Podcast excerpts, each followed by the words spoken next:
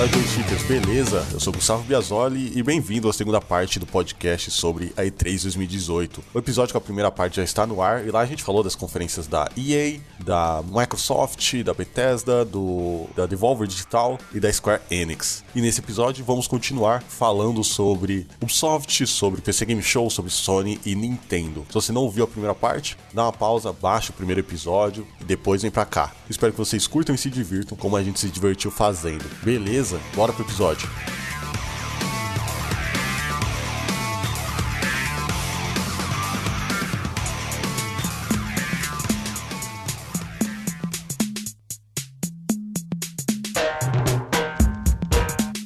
Tivemos a conferência da Ubisoft, uma conferência que eu pessoalmente estava bem ansioso, por causa dos rumores no novo Splinter Cell, por causa da surpresa que ela sempre faz no final, o anúncio de jogos novos ou de alguma sequência. Mas no final acabou sendo conferência que começou legal, mas não trouxe tanta novidade assim. Terminou de uma forma meio broxante para mim, cara. Foi bem. Aí no final fiquei com um gostinho ruim na boca, sabe? O que, que vocês acharam? Eu sou cachorrinho da Ubisoft, cara.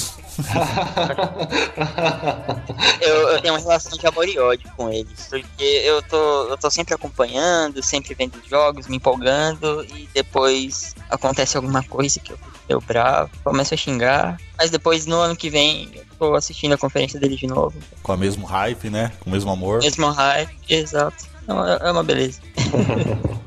A Ubisoft foi outra companhia que para mim fez uma conferência abaixo da realizada no ano passado. É, eles apresentaram jogos novos, pouquíssima coisa. O pessoal tava aguardando muito um Splinter Cell que tinha até vazado, acho que na Amazon, né? Que eles vazaram quase todos os jogos da E3. E acabou que no final das contas não, não teve Watch Dogs, não teve é, Splinter Cell, teve Assassin's Creed Odyssey que a gente já sabia que ia ter. É uma conferência assim, sem grandes surpresas. É, eu tenho uma sensação assim de que a conferência da Ubisoft foi meio que uma continuação da do ano passado, porque Just Dance já era previsível, mais detalhes de jogos que eles já têm já era previsível, né? Ou de jogos que estão em desenvolvimento como Skull and Bones, né? Então, para mim, teve alguns pontos altos, mas eu tenho uma sensação de que eu assisti a mesma conferência do ano passado com algumas coisinhas a mais ali. É, realmente, como o Gustavo falou,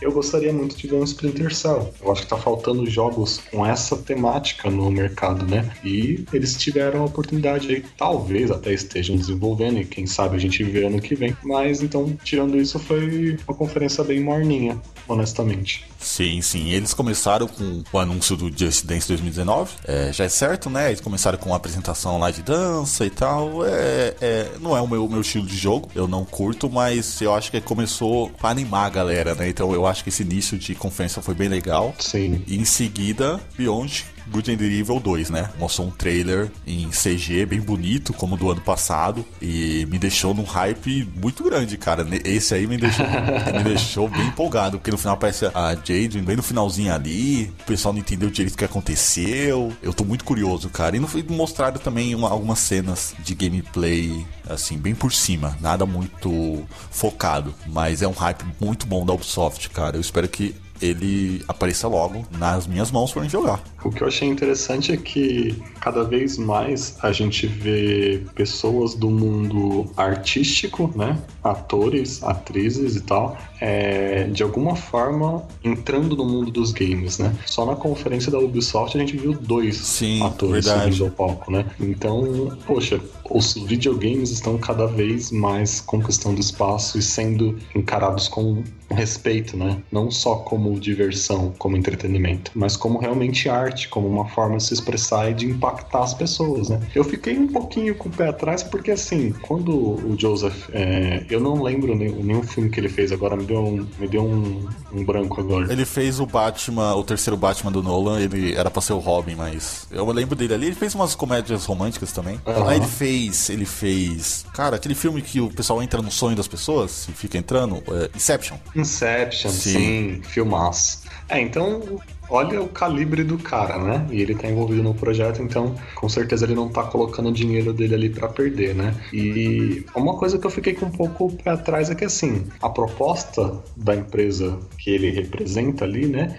É de assim, as pessoas contribuírem com música, contribuírem com arte pro jogo. Então eu fiquei meio assim, mas espera aí, é, as pessoas esses caras estão querendo que as pessoas façam o trabalho deles. É, como que eles vão fazer para acreditar essas pessoas apropriadamente, né? Eu fiquei com uma sensação assim de que o, o jogo tá precisando de um crowdfunding, assim, sabe? Será? de um financiamento coletivo. e essa é uma forma mais gentil de pedir ajuda. Eu, eu fiquei com essa sensação. Eu posso estar muito, muito, muito errado, mas com certeza as expectativas são muito grandes pro jogo, né? Eu sei que o primeiro foi dado na live, né? Mas eu não, não me interessei muito. Mas assim, esse jogo se mostra tão bonito e ele, como tem essa pegada meio aventura, né? Uma coisa de ação, embora tenha elementos de RPG, né? Talvez eu vou acabar dando uma olhadinha nesse jogo sim, se me surgir a oportunidade. Eu só fiquei com, com esse detalhinho aí que eu achei que era legal comentar. Eu tô preocupado, eu tô meio receoso com esse jogo. Tô com medo dele virar outro caso de amor e ódio aí entre eu e a Yubi. é, quando eles anunciaram ano passado, eu curtei assim. Falei, nossa, o que é isso? A escala desse jogo é absurda. Mas é justamente aí que mora o perigo. Sim. É muito ambicioso. É muito, muito ambicioso. Olha, seis anos de desenvolvimento brincando. É, a promessa é que ele é gigante, né, cara? É isso que é a impressão que ele passa. Eles já falaram, né? Mas a impressão que dá é que o jogo vai ser gigante. Uhum. E, e, realmente, né? Essa expectativa pode acabar, né? Não sendo, não sendo atingida no final. Entregue, é, né? Acaba sendo uhum. entregue no final. Eu tô no Brasil e meu pé tá no Japão, cara. o Soft sabe vender, né, cara? Esses trailers que ela faz em, em CG, que ela apresenta. Cara, para mim podia ser. Simplesmente podia ser um filme uma animação de uma hora e meia, se eles quisessem. Tão bonito que tava aquilo, cara. Verdade. Se fosse só um filme, vamos supor que não fosse um jogo, fosse um filme, eu apoiaria de boa. Fora isso, né, a Ubisoft falou de Rainbow Six, apresentou um novo Trials, com uma apresentação bem legal lá, o cara entrando de moto, fez uma bagunça. Então apareceu o novo jogo. The Division tivemos nova, novas informações, como algumas DLCs que vão sair no, no primeiro ano, algumas gratuitas. My Rabbits também apareceu, uma forma bem interessante, bem bacana ali, com uma orquestra meio ao vivo, para mostrar a DLC. É uma DLC do Donkey Kong? É uma DLC, Caio? Isso, é, é uma DLC do Mario Plus Rabbits, né? É uma aventura que vai se passar como se fosse no mundo, né, entre aspas, do Donkey Kong. Né? Você pode perceber que tem até alguns inimigos que lembram um pouco, tipo tem um inimigo lá grandão com a gravata vermelha, assim, então eles vão dar uma focada mais no mundo de Donkey Kong, né? Sim. Bastante selva, bastante desse tipo de coisa, assim. É, não, bem bacana, cara. A, a forma que foi apresentada ali foi bem legal. Aí um destaque bem grande da, da conferência da Ubisoft foi a nova IP do o Skull Bones, que foi apresentada ano passado e esse ano eles mostraram mais gameplay, mostraram trailer, mais informações. Assim, é uma ampliação do Black Flag, né, cara? A Ubisoft soube que todo mundo amou o estilo do jogo ali, as batalhas navais e resolveram trazer isso um jogo independente ali, um jogo solo, né? Só sobre isso, sobre piratas e tudo mais. O que, que vocês acharam? Eu, eu gostei das batalhas ali, mas eu não tô com muita expectativa não, cara. Eu não sei se eu tô talvez um pouco mais um pouco saturado ou até com um pouco de medo de ser muito igual ao Black Flag. Eu também não, não tô muito empolgado para falar a verdade. Era um elemento muito interessante no Black Flag, assim, deu um, ar de frescor pra série, né? E todo mundo queria, realmente, né, um jogo separado só de, de batalha naval, mas acho que esse demoraram muito pra fazer isso. Não sei, acho que já passou essa onda, assim. Pode ser interessante, pode não, acho que vai ser interessante sim, mas nada que tenha me empolgado muito, para falar a verdade. Eu sigo mais ou menos a mesma linha do que eu falei no ano passado, né? Eu gostaria que esse jogo tivesse bastante elementos de estratégia de cooperação. Por exemplo, eu que sou pacifista, eu queria ser aquele cara que fica lá em cima e ele fica olhando e aí ele vê perigo ou vê uma oportunidade e aí grita pra galera que tá lá embaixo. Eu não sei se ele vai ter essa pegada de tipo assim, você é uma pessoa que controla um bar barco e dar ordens para várias pessoas, né? Eu sou um cara que controla um barco, aí eu recebo a informação desse cara que eu acabei de mencionar e eu tomo uma decisão baseada nisso, né? Eu não sei quão parecido com Sea of Thieves ele vai ser nesse sentido, né? O que mostrou bastante de gameplay foi o combate mesmo e a estratégia de se camuflar, né, no ambiente para não ser percebido pelos portugueses, no caso, né? Mas o que faria eu gostar de verdade desse jogo seria esse fator aí de cooperatividade. Várias pessoas no barco, cada uma cumprindo uma função e todas interdependentes, né? Se o jogo for só um jogo com foco em combate entre barcos e aí você pede ajuda de alguém, como os caras mesmos disseram, não há honra entre ladrões, né? O cara termina de te ajudar e já começa a te atacar para ficar com o loot Sim, todo para ele. Exato. Eu vou fugir, esse jogo não vai ser para mim. Mas se tiver o que eu falei, aí já vai me conquistar, porque eu gosto muito de ser o pacifista, eu gosto muito de fazer esse tipo de função que parece meio idiota, mas que é interdependente, precisa de alguém fazendo aquilo para todo mundo ganhar no fim, entendeu?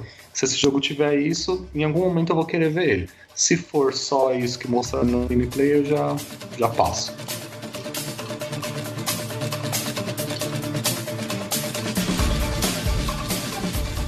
Dad? Just a sec, bud. Just what's going on? One second,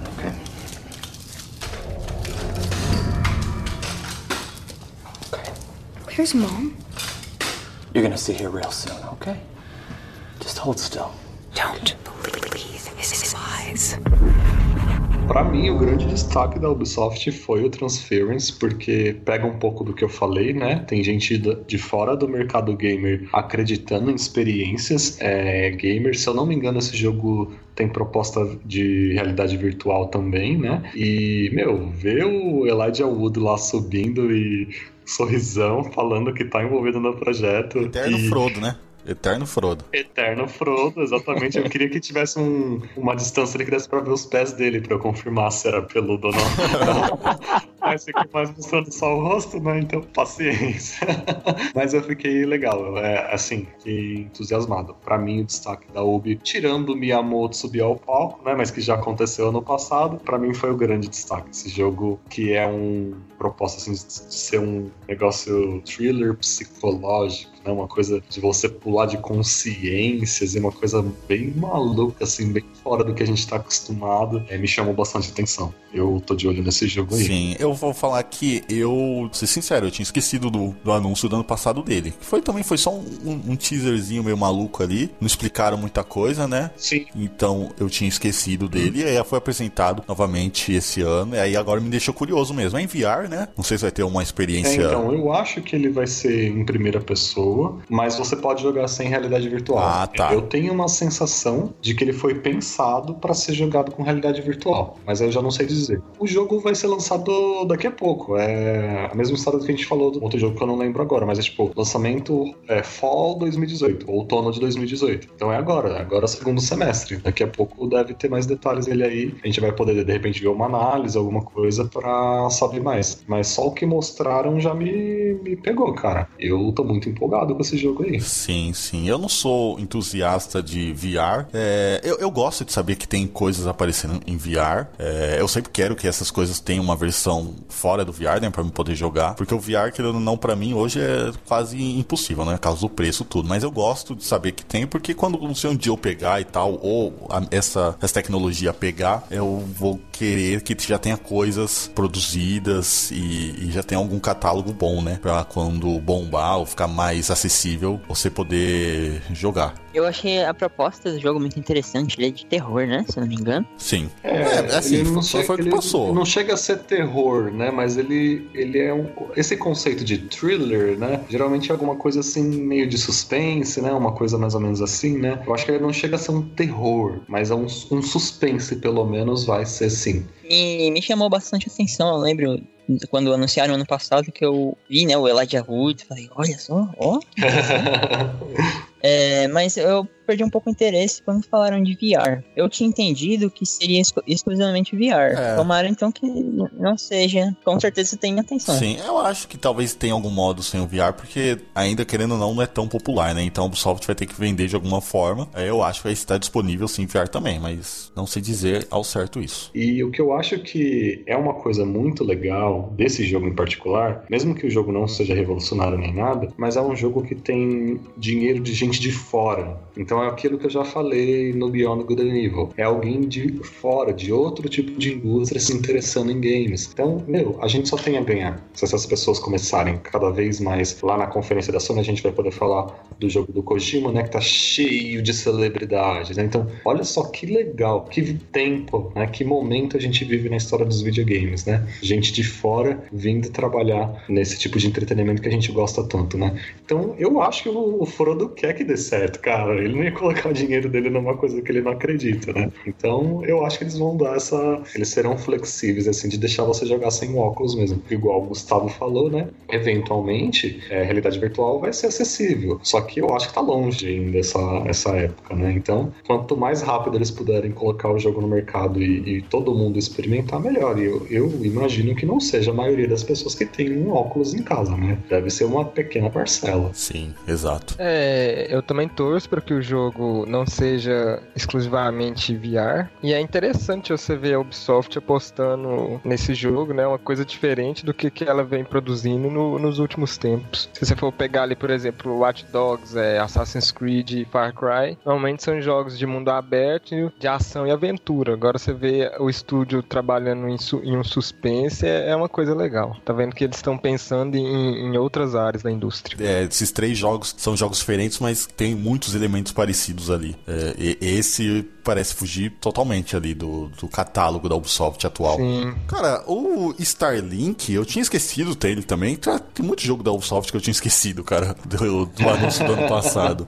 É... Cara, o que, que a Ubisoft tá pensando com esses bonecos aí no controle, cara? Até a Nintendo meio que parou com os Amiibo e a Ubisoft tá querendo vender é, navezinha. Qual que é a do jogo? O jogo até parece legal, mas, cara, eu vi o, o, vídeo lá, parece muito estranho você jogar com uma nave quase 10 centímetros ali de, de tamanho pra você jogar no controle. O que, que é aquilo?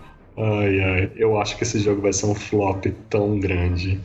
Assim, jogo de navinha eu curto, legal, mas torcer. Não, assim, tem que ter para jogar sem o, esses, esses, esses brinquedinhos aí, cara por favor, as naves parecem ser legal, parece ser bacana ali, mas, cara, eu não vou jogar com isso. Me desculpa. Eu não vou ficar comprando um monte de navinha e não sei o que. Os amigos, os amigos eu queria porque eu achava bonito, mas eu não quero ficar jogando com os amigos. Sim, sim. Eu acho que esse jogo vai flopar, cara. Eu não, não acho legal quando isso acontece com um jogo, mas, tipo, eu não sou o público desse jogo. Eu acho muito difícil. Tipo, a molecada de hoje não quer brincar de navinha, gente. A molecada de hoje é tablet na mão o dia inteiro, é celular na mão o dia inteiro. Nem a nova geração quer navinha mais, gente. É. Eu acho difícil eles convencerem adultos a comprar, é. né? Que seriam as crianças da época da navinha. Cara, o pessoal tá, tá indo pra mídia digital pra não precisar levantar da cadeira e, e colocar o jogo. Você acha que eles vão pegar, colocar um, uma nave em cima do controle e vai jogar? Agora você imagina no Brasil, né, onde Nossa, é tudo muito cara. barato. É, o país da oportunidade, o país do, da esperança. Outro momento legal aí da, da conferência, mas que também aconteceu ano passado, né? Foi o Miyamoto subir no palco lá, né? Foi bem tipo, toma aqui uma navinha do Fox que a gente fez, né, pra te presentear. Mas eu eu vejo que há outras formas, né? A Nintendo tem tantas outras franquias que seria legal eles tentarem fazer uma parceria para trazer alguma novidade pra gente, né? É, cara, muito decepcionado, acho que é a palavra, assim, é, que eles estão usando esse vínculo legal que eles têm com a Nintendo para fazer jogo de navinha, assim, trazer o Fox pro jogo de navinha, que a gente acabou de, de meio que unânime aí, eu acho, né? Achar que o jogo não, não, não é, não, não se sentir atraído pelo jogo, né? Foi muito legal ver ele subir ao palco, foi mais do mesmo, como eu falei, mas, né, infelizmente, é, é, por hora é isso, né? É sempre legal ver o Miyamoto ao vivo, né, cara? Sim. Eu, eu sempre gosto. Dá uma sensação boa, né, pai? Um japonês sempre tá sempre feliz. Sim. é, é bem legal, cara.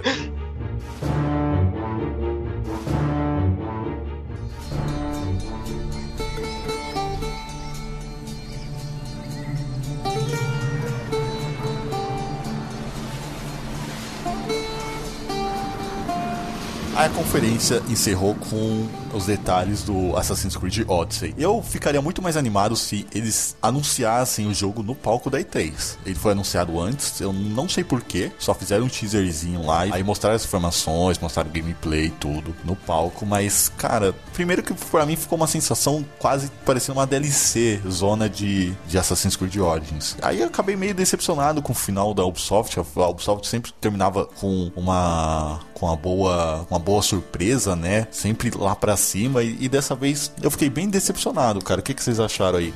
A gente, Ubisoft não aprende, né? É, a gente tinha ficado feliz com o jogo, não ia ser mais anual, e de repente eles voltam com a franquia um ano depois do lançamento de um jogo que foi relativamente bem sucedido na franquia, né? Uma coisa que me tranquiliza assim um pouco é que eu vi que ele tá há três anos em desenvolvimento, então a gente espera que não saia uma coisa. É, do nível de Assassin's Creed Unity, né? É, mas enfim, o jogo está extremamente bonito. É, realmente tive a mesma sensação que o Gustavo de ser mais uma DLC do Assassin's Creed Origins. Mas é, tem algumas coisas que eu, eu acho que é interessante relevar, né? Que o jogo vai ter bem uma pegada de RPG. Eu cheguei a ler em um site, eu não me recordo qual foi agora, que parece que o jogo vai ter mais de dois finais. Então, eles estão tentando uma coisa diferente na franquia, né? É, visualmente muito bonito. Vamos ver se, se vai ser isso tudo mesmo. Eu acho que eles podiam tentar lançar uma IP nova com foco em RPG e aí faz o Assassin's Creed no intervalo igual acontece com Forza, né? Tipo, um ano lança um IP, no outro ano o Assassin's. Aí no outro ano alguma coisa, no outro ano o Assassin's. Porque só essa sensação de que a gente já viu um jogo dele no ano passado traz lembranças ruins, né? Que nem o Herbert falou. A gente viu um, um foi o Unity, né? Que saiu cheio de bugs bizarros, né? Sim. Sim. Então, assim, tomara que a gente não tenha isso, tomara que realmente esses anos em desenvolvimento tragam por fim um jogo legal. Pelo visto, eles estão querendo dar uma reinventada pro jogo render mesmo. Essas coisas de RPG aí, até onde eu sei, é meio que uma novidade, né? É porque parece que vai ter um foco um pouco maior, né, em RPG dessa vez. É, tem escolha de diálogos, é, eu não sei se no Origins tem, mas Isso. ali mostrou, né? Mostrou até em alguns diálogos tinha um símbolo de um coraçãozinho, então talvez você consiga criar uma amizade mais forte ali para você, para pessoa Sim, ficar mais sim. simpatizada com você, né? É, isso aí é muito RPG. Isso aí já prova essa, essa Sim, questão. Sim. É, eu, é, eu volto a falar. Eu gostaria de ver um Splinter Cell. ou que nem os meninos falaram aí, talvez um driver, né? Um, um reboot da série. Mas se eles querem fazer, insistir na fórmula, né? É Assassin's Creed todo ano que eu vou trazer pra vocês. Pelo menos faça um jogo legal, né? Para o pessoal não jogar dinheiro fora. É, sei lá. é, eu acho que eu tenho uma sensação igual a do Gustavo de que a, a conferência terminou bem me- mezinha, assim, né? Bem mediana, mas ainda não dá pra saber, né? O jogo sai em outubro, então só lá que a gente vai ver se realmente eles fecharam bem a conferência, porque o jogo é, é bom mesmo.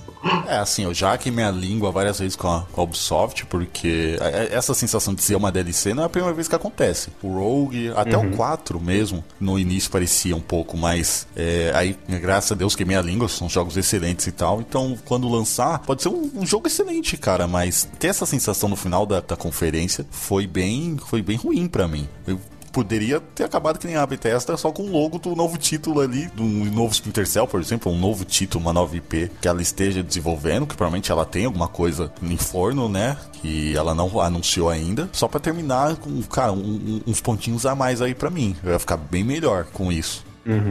O Caio falou uma coisa interessante que a Ubisoft realmente ela divide trabalhar melhor as franquias dela. Se eles criassem um jogo RPG igual tá sendo esse Assassin's Creed, vamos dizer que criasse uma série dentro da franquia focada em RPG, ou então criasse uma IP nova e tal. Porque se você for parar pra pensar, do Syndicate pra cá, a série sofreu muitas alterações, né? É, não sei se vão ser todos os fãs da franquia é, que vão gostar da- disso. O, o Herbert falou, né, de, de fãs, né? E eu sou muito fã de Assassin's Creed. Eu sou aquele otário que reclama, reclama, reclama. Ah, vocês não podem fazer isso, mas eu tô comprando. Então, é, vai ser. é, esse, esse é o caso perfeito da relação de amor e ódio que eu tenho com eles. É Assassin's Creed. Eu jogo desde o primeiro, assim. Não perdi quase nenhum. E ver o que eles fizeram com esse me deixou tão desanimado. Eles desconfiguraram tudo assim. Não tem Hidden Blade, não tem assassino, não tem capuz, tem nada de Assassin's Creed. Tomara que eu queime a língua, que nem vocês disseram, né? Tomara que eu queime a língua. Geralmente acontece da gente queimar a língua. E tomara que eu queime, mas do que eu tô vendo, não, não é que vai ser um jogo ruim. Também o que vocês comentaram de que se fosse uma IP nova, cara, com certeza eu estaria atacando minha carteira. Mas fazer esse jogo, falar que é Assassin's Creed, hum, não me comprou. Eu fiquei muito decepcionado. Eu achei muito nada a ver com nada. Sei lá. Não gostei nada não. Mas vou estar comprando, com certeza.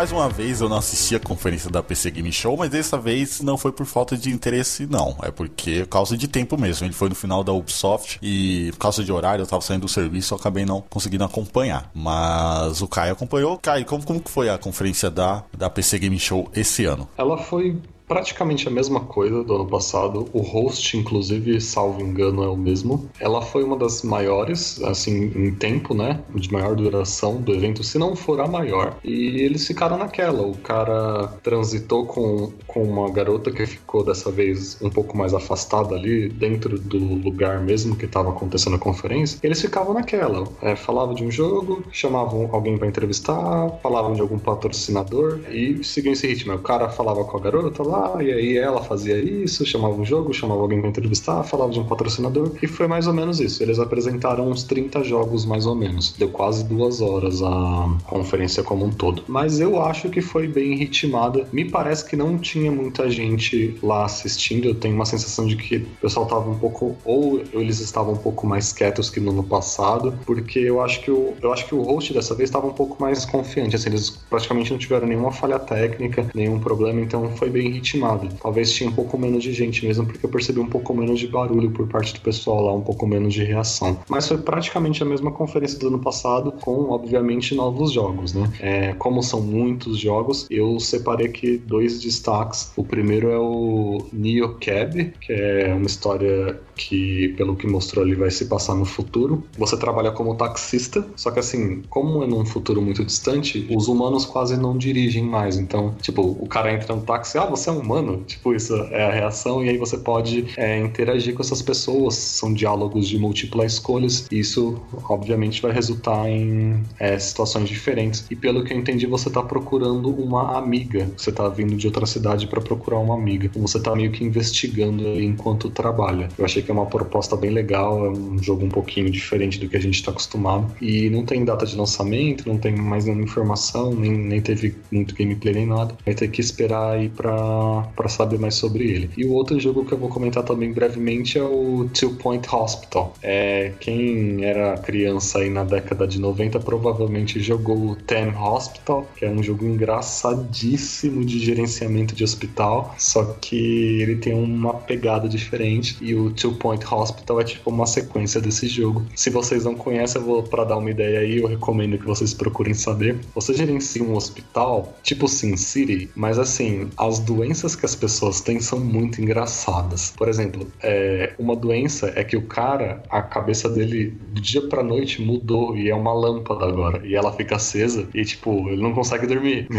Tem uma imagem, por exemplo, de um casal, aí a esposa não consegue dormir, porque o cara, tá, o cara é uma lâmpada acesa, agora a cabeça dele é uma lâmpada acesa, aí fica o quarto todo aceso. Aí ele vai no hospital, ele recebe o atendimento, o diagnóstico, não sei o quê. Aí ele vai para uma máquina, que a máquina tira aquela lâmpada e coloca uma cabeça no lugar, sabe? E você vai vendo as coisas acontecendo e é muito engraçado. Os caras conseguiram fazer essa mistura de uma coisa séria, né, que é administrar um hospital. Tem, por exemplo, a visita da vigilância sanitária, então você tem que cuidar bem do hospital, não é só zoeira, mas as doenças são hilárias. Eu não vou falar muito para não me estender. Eu recomendo que vocês procurem saber. Esse jogo é da Sega e os caras são tão bem humorados que eles subiram no palco de jaleco, de estetoscópio no ombro. Então a galera é muito bem humorada. E se eu não me engano, são os mesmos que trabalharam no Ten Hospital. Que, como eu falei, foi lançado lá na década de 90. É um jogo que eu recomendo muito, muito, muito que o pessoal dê uma olhada. Eu acho que, cara, é muito difícil não gostar desse jogo, não, não se empolgar com esse jogo. Eu quero muito que ele dê certo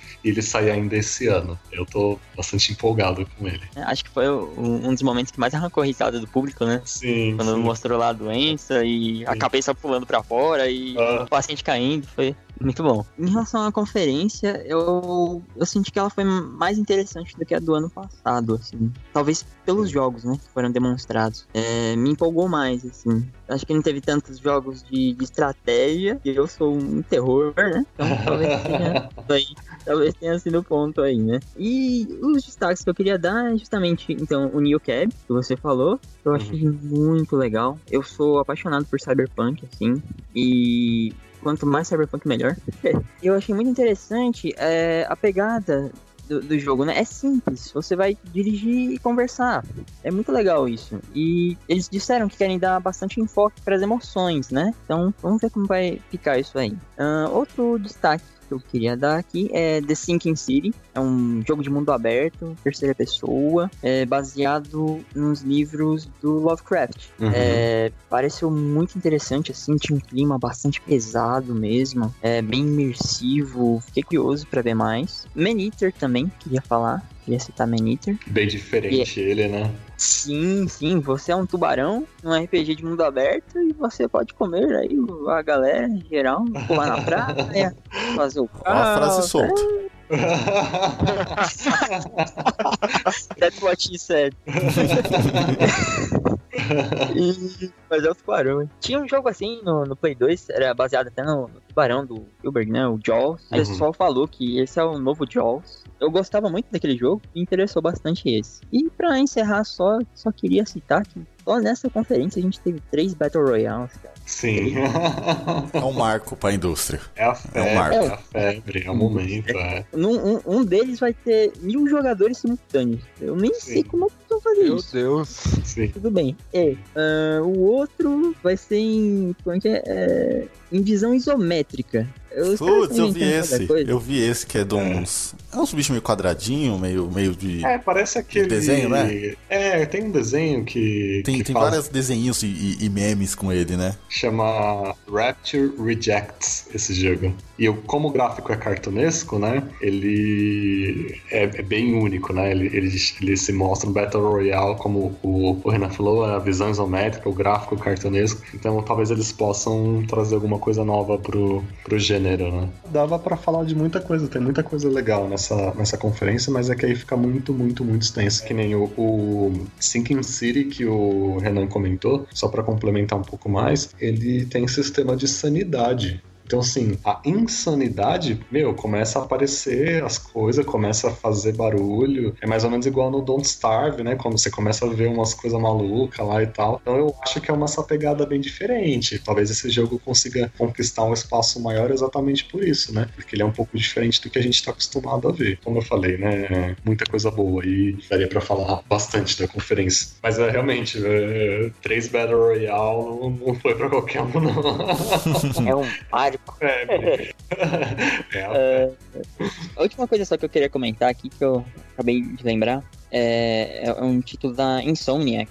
É completamente em VR, chama Stormlands, é em mundo aberto e eles estão fazendo uma narrativa completamente VR. Isso, eu acho que eles estão querendo empurrar realmente o VR. Esse- se der certo esse título, eu acho que já vai dar mais um passinho ali pra frente. Quem não, chegou a ver, dá uma olhadinha no, no trailer de gameplay e é assim impressionante. Eu fiquei assustado com o que eles fizeram, com o trabalho deles. Ah, Realmente. legal. É, eu acho que, que uma das grandes. Um dos grandes desafios do VR é o deslocamento, né, Renan? Tipo, Isso. você não ter essa sensação de, de mal-estar, né? Porque você tá parado e o personagem tá andando, né? Parece que eles deram uma acertada mesmo nisso aí. Quem sabe não era um teste, né, pra algumas coisas melhores no futuro, né?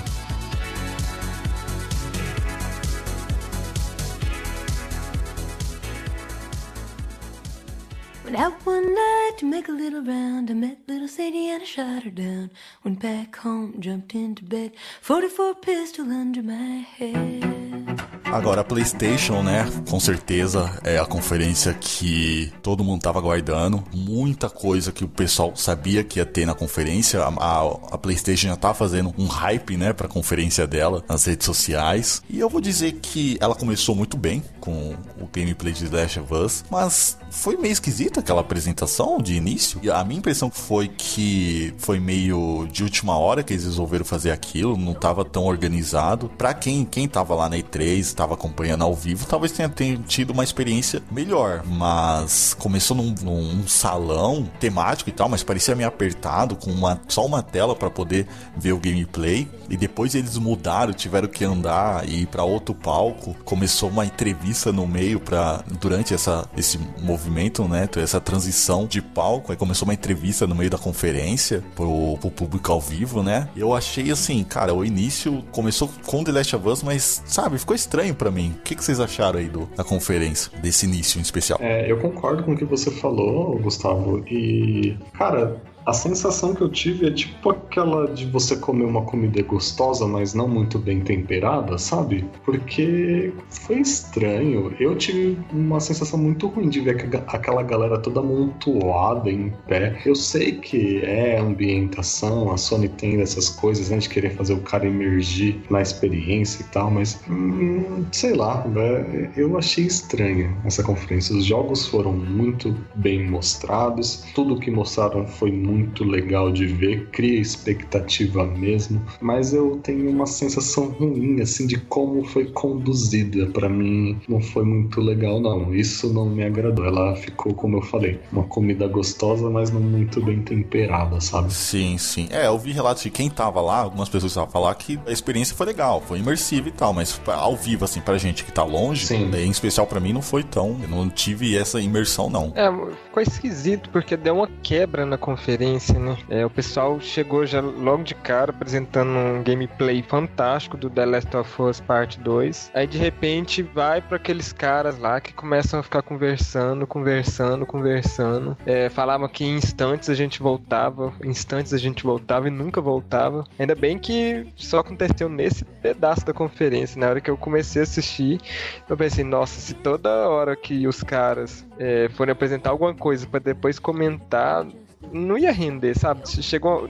Só esse trechinho me deixou cansativo. Tava com expectativa de ver o que tava. É, os outros jogos que a Sony já tinha anunciado que ia apresentar. os caras estão falando, falando, falando, falando e não paravam. Então, acho que não foi uma estratégia muito boa para igual pessoal comentou, pra gente que tava de casa ficar assistindo, não. É. Eles deviam ter feito isso talvez pós-conferência. Sim, sim. É, aquela, aquela conversa. deslocada. Isso, aquela conversa com maior cara de pós-conferência, sabe? Quando termina a conferência e começa os caras a conversar com o desenvolvedor e não sei o quê. É, eu fiquei meio assustado na hora que começou a conferência, porque eles estavam num palco relativamente simples, né? E a Sony normalmente sempre tá em um espaço grandioso, né? Com telões e tudo. Eles estavam simulando uma igreja. Sim. Aí eu pensei, gente, mas será que a conferência inteira vai ser aqui? Tipo, muito informal, sabe? Mas depois eles foram pro lugar, digamos que é, verdadeiro da conferência e ficaram trailer atrás de trailer. E parecia que tinha gente, tinha gente em pé, tinha gente no fundo, provavelmente, eu não sei se tinha outros, outras telas, outras TVs ali mais para trás, mas quem tava lá no fundo, se era só uma tela, não conseguiu ver direito o, o gameplay. Mas, mas pode ter sido imersível, eu sei que depois quando eles saíram, passaram por um corredor com temática feudal, né? Por causa do, do próximo jogo que ia ser apresentado, então é, realmente, assim, pra gente não foi tão legal. Pra quem tava lá, talvez tenha funcionado, né? É, eu não sei quem a Sony queria agradar mais. É, eu acho que eles não fizeram uma coisa muito legal, não, sabe por quê, Gustavo? Eu acompanhei a transferência depois pela IGN e aqui no Brasil eles mandaram o pessoal pra lá, né? E a Bruna é baixinha, né? Hum. Aí ela disse que ela precisou subir na cadeira para conseguir enxergar. Ah, tá. Então, assim, foi desconfortável para algumas pessoas pessoas. Eu acho que eles poderiam ter pensado um pouco melhor nisso. Porque se a ideia era fazer parecer que eles estavam dentro daquele espaço lá que a Ellie tá no trailer, a gente vai falar mais sobre isso quando falar do The Last of Us, eles poderiam ter colocado todo mundo naquele espaço maior. Palco principal. E jogado essas luzes, né? Sim. Sim. Coloca essas luzes que dá uma sensação parecida. Eles fizeram isso com God of War, por exemplo. Eles fizeram isso com Exato. DLC do Horizon, né? Eles fizeram cair neve, tipo uma coisa mais ou menos assim. Então, assim, dá para você ambientar. A Microsoft fez isso, né? Jogou folhas quando era outono no Forza. É, eu acho que jogou um pouco de neve também quando foi inverno. Então, assim, dá para você ambientar sem encaixotar as pessoas, né? Parecia um, um, sei lá, um container de caminhão com todo mundo dentro ali. Se tivesse um incêndio ali, por exemplo, ia ser uma catástrofe, né? Eu acho que foram, eles foram meio infelizes. E essa transição, quando passaram pra galera lá que tava sentada, que nem vocês falaram, uma pós-conferência, o cara começou a falar, instantes a gente volta, eu falei, vixe, deu, deu ruim, deu algum problema aí. Mas aí eles acabaram voltando. Mas foi uma sensação muito estranha. Sim, sim. É, vocês resumiram bem, assim, eu me decepcionei bastante com a conferência, com a conferência, né? Não com os jogos, assim. Sim. Acho que o que salvou foram os jogos. A conferência em si pareceu mal organizada, assim. Pelo menos passou a impressão, né? E quebrou muito o ritmo. Aquele trecho de pós-conferência no meio da conferência. Uhum. Mas, bom, os jogos salvaram, ainda bem, né? Pelo menos isso. Sempre, né? Os jogos da Sony não decepcionam. Como dissemos, começou com The Last of Us e começou com o gameplay. A gente sabia que ia ter o gameplay, né? Já tava na hora de aparecer o gameplay. E eu vou dizer que eu fiquei muito, muito animado mesmo. Eu acho que eles aproveitaram muito a estatura da Ellie, né? Ela é uma adolescente, então a gente vê ela entrando debaixo de veículo, a gente vê ela se esgueirando entre prateleiras dentro de um lugar lá, né? De uma loja. Então isso cria novas possibilidades de gameplay, né? Ela desvia, você vê que o cara vai dar um golpe físico nela, ela tem essa agilidade, né? Sim. Ela tem essa energia de jovem, né? Pra poder desviar e já contra-atacar e tal. Então eu acho que eles acertaram muito nisso. Eu ainda tô um pouco confuso em como já disseram, esse vai ser um jogo sobre ódio, né? Então eu tô ainda um pouco confuso como que eles vão colocar aí as motivações dela, né? Pra, pra essa brutalidade toda. Porque que nem começa um trailer, ela com a mo- namoradinha dela lá, não sei o que. O momento do gameplay é uma lembrança o momento do gameplay é uma coisa que ela vai passar, pra mim não ficou assim muito muito claro o que, que vai ser o trigger, né? O que, que vai ser o, o gatilho pra ela despertar esse ódio todo. E a gente não viu o Joel, né? Então o que, que aconteceu? Sim, sim. Eles se separaram, o Joel morreu, se ele morreu, quais foram as circunstâncias? A Ellie descobriu algumas coisas que quem jogou o primeiro sabe que no final ficaram umas pontinhas soltas, né? Qual que vai ser o combustível para esse ódio dela, né? E se tiver mesmo esse combustível, será que aquele momento ali com a namoradinha dela é mais ou menos o processo que o Joel passou, né? Quando perde a filha dele, de ficar mais durão e ter dificuldade de se relacionar com as pessoas, né? Para mim isso é uma coisa que, que ainda não foi mostrada muito bem e é o que eu tenho mais curiosidade, né? Curiosidade de gameplay, a gente já viu, acho que já ficou bem explicado aí como vai funcionar, né? E a gente sabe que a Naughty Dog tem conseguido entregar excelentes histórias, né? Então, para mim, a curiosidade fica agora em como que, como que essa galera tá e como que o Joel tá, por que que a Ellie tá nervosinha e tal. Assim, pode ser o, o ódio, como você mencionou, pode ser vingança ou pode ser hormônios também, né? Ela é adolescente, pô. Às vezes ela tá com raiva do mundo. É, pode ser uma opção, É. nunca se Boa- descartar. Boa observação. Boa observação. O, o Joe não tá realmente, só apareceu no primeiro trailer, e, mas ele é mencionado. O, aquele cara que chega pra conversar com ela logo no início, menciona, né? Seu old man, é, ele fala dele. E então a gente dá, dá pra entender que o, o Joe ainda tá por aí, cara. Mas é, é esse quesito da história mesmo, é o que tá a, a, a Naughty Dog tá segurando ao máximo, e isso é bom, isso é excelente, cara. Sim, eu tenho sim. até que colocar aqui, lembrar, comprar o PS4 logo, porque eu preciso ter esse jogo no lançamento. Eu não, não consegui fugir de spoilers. Vai ser bem difícil. Cara, eu achei o gameplay uma das coisas mais incríveis que eu vi na, na E3 desse ano. Se for dinâmico do jeito que eles mostraram, nossa, sem palavras. É, é muita coisa, sabe? É muitas opções. Tem hora que eu fico até com medo de, de não ser tudo, aquilo lá ter sido algo meio programado. Mas realmente, vindo da Naughty Dog, dá uma calma, assim, porque é um estúdio que tem um histórico muito bom com, com seus jogos. É, mas eu fiquei bem impressionado, viu? Eu, eu vou anotar na minha lista aqui também, igual o Gustavo tá sugerindo, é comprar urgentemente um PS4. É, a questão do, do gameplay, realmente, a sensação que dá é que pode ter sido um pouco montado ali, mas faz sentido ela ter aquele tipo de esquiva, que nem o Caio mencionou, que ela, ela consegue se esquivar porque ela não é, não é força bruta, assim, ela não é forte que nem o Joe, então ela ter esse tipo de esquiva faz sentido, acho que vai ser alguma mecânica do jogo que é, vamos aprender no início. Aquele gameplay dinâmico, ela saiu correndo e, e tinha um lugar que tinha, acho que uma, um, um bloco, uma garrafa, eu não- agora eu não me lembro, que ela no- durante a corrida já pega e já joga, eu acho que isso também vai funcionar. É, o, o gameplay ali, cara, foi assim, muito bom mesmo. A Sony chegou com os dois pés no peito, né? Chegaram assim, já, ó. Estamos aqui, agora chegamos pra cá. É, cada instante ali do, do que eles mostraram de The Last of Us, o beijo que eu achei muito bom ali pra cutucar feridas, é importante. O gameplay mesmo, o jogo tá incrível, sem palavras também. É, e a gente sabe que a gente pode confiar que, pelo menos da Naughty Dog, aquilo ali a gente pode confiar que é o que vai ser, realmente. né? É, é incrível, assim. É muito legal. Eu queria aproveitar aqui e citar a questão. Acho que, acho que o segredo da Sony é a comunicação entre os estúdios first party deles. Eles estão sempre se comunicando assim. Então, quando um tem um problema, eles vão é, entram em contato com outro estúdio que passou por um problema semelhante e aí eles, eles colaboram, eles se ajudam ali para resolver os problemas que eles encontram durante o desenvolvimento, né? Tem muita comunicação. Então, um segredo que um fez para um jogo, o outro leva pro, pro projeto deles. É, é muito bacana isso. É um, é um ecossistema, assim, né? Um, é um organismo que eles criaram e sai essas pérolas maravilhosas que a gente fica tacando carteira, tacando casa, tacando carro. fica-